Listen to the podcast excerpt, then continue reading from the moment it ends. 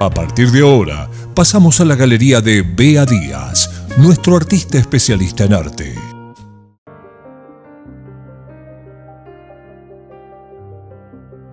Bienvenidos a un nuevo capítulo de Arte y Anarquía. Yo soy Bea Díaz y hoy voy a estar hablando de un cuadro.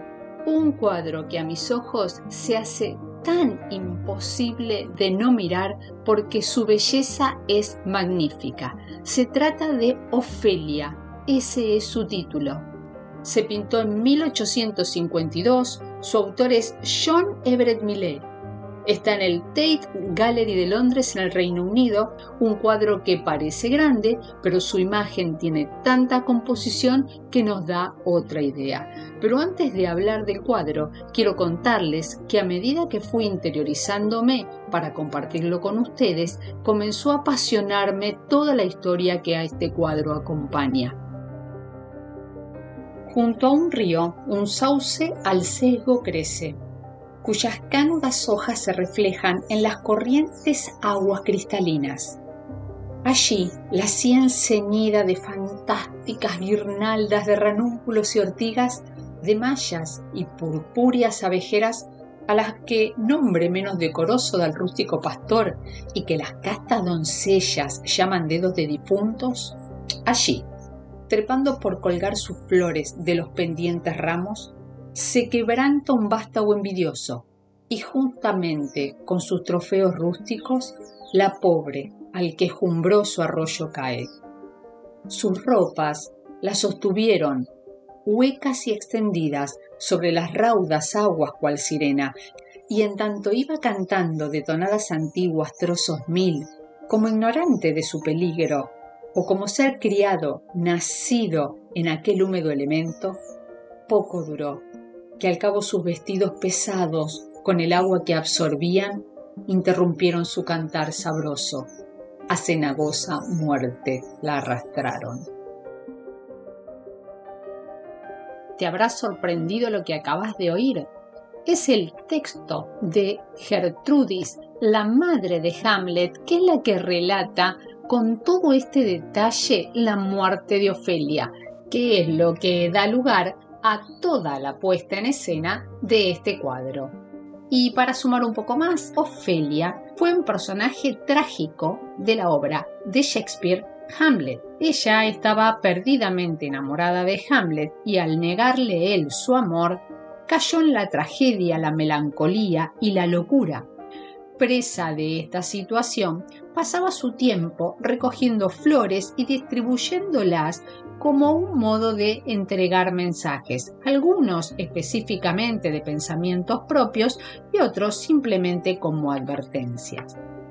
Shakespeare describió a la mujer, a través del papel de Ofelia, como una mujer confundida, volátil, etérea, silenciosa y sufrida, y pendiente de la opresión que recibía por parte de los hombres de su vida, su padre y su hermano.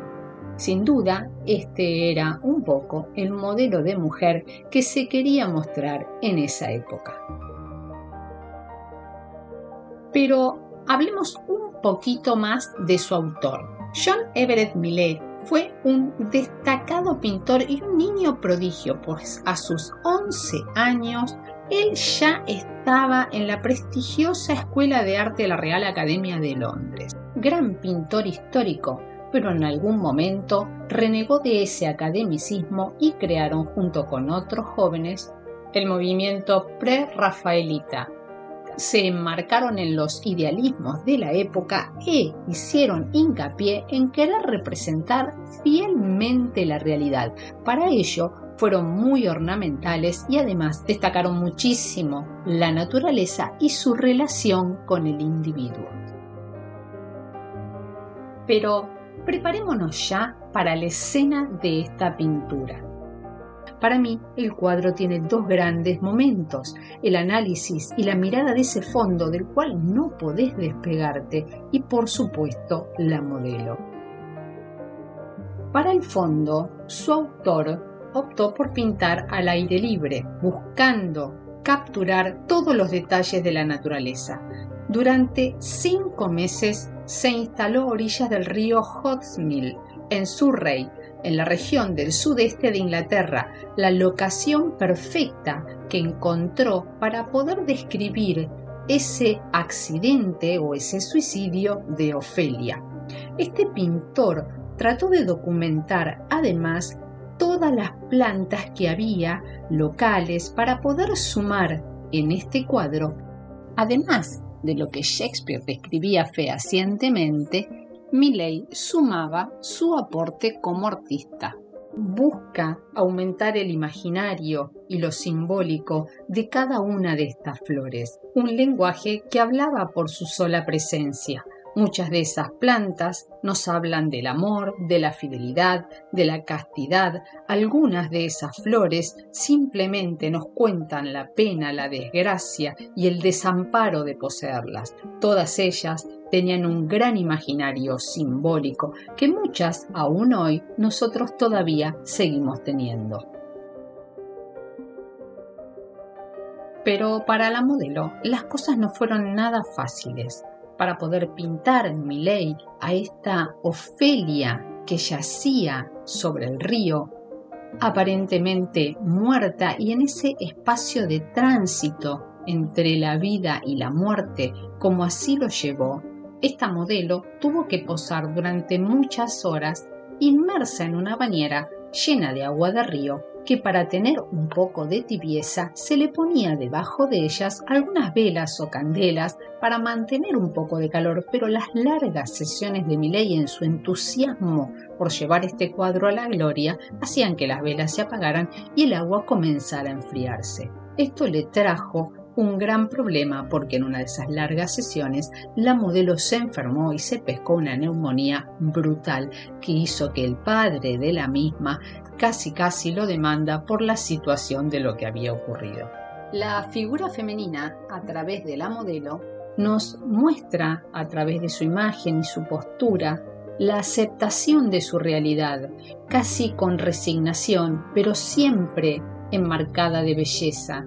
Esa muchacha que flota sutilmente con ojos entreabiertos, como si todavía estuviera en tránsito entre la vida y la muerte, rodeada de flores que lo único que hacen es exaltar aún más su belleza y dejar más carga simbólica sobre la situación. Sus ropas, que parecen flotar por tramos y sumergidas en esas aguas oscuras que sin lugar a duda nos dan esa sensación de frío y de temor que le falta a todo ese marco de tanta belleza. Y este cuadro tan cubierto de romanticismo que nos cuenta ese momento tan sutil entre la vida y la muerte, pero siempre enmarcado en la belleza. Difícil, muy difícil de retratar este instante tan maravillosamente descrito por Gertrudis en El Hamlet de Shakespeare. Y si a este cuadro le faltaba aportar algo de misterio, lo encontramos con la historia real de su modelo. La modelo fue Elizabeth Siddal, fue modelo de muchos de los prerrafaelistas, se la conocía como Lizzie, eh, descubierta por uno de los integrantes del movimiento porque ella trabajaba en una sombrerería. Se trataba de una mujer de cabellos rojizos y muy muy blanca, de gran estatura y con un porte muy elegante. Ella provenía de una familia humilde, así que cuando se le ofreció trabajar como modelo de artistas, sus padres se vieron casi en la obligación de aceptar. Entre todos estos devenires, Lizzie se enamora de uno de los integrantes del movimiento, Dante Rossetti, con este pintor tiene muchos vaivenes, pero finalmente termina casándose y siendo durante muchos años solamente su modelo.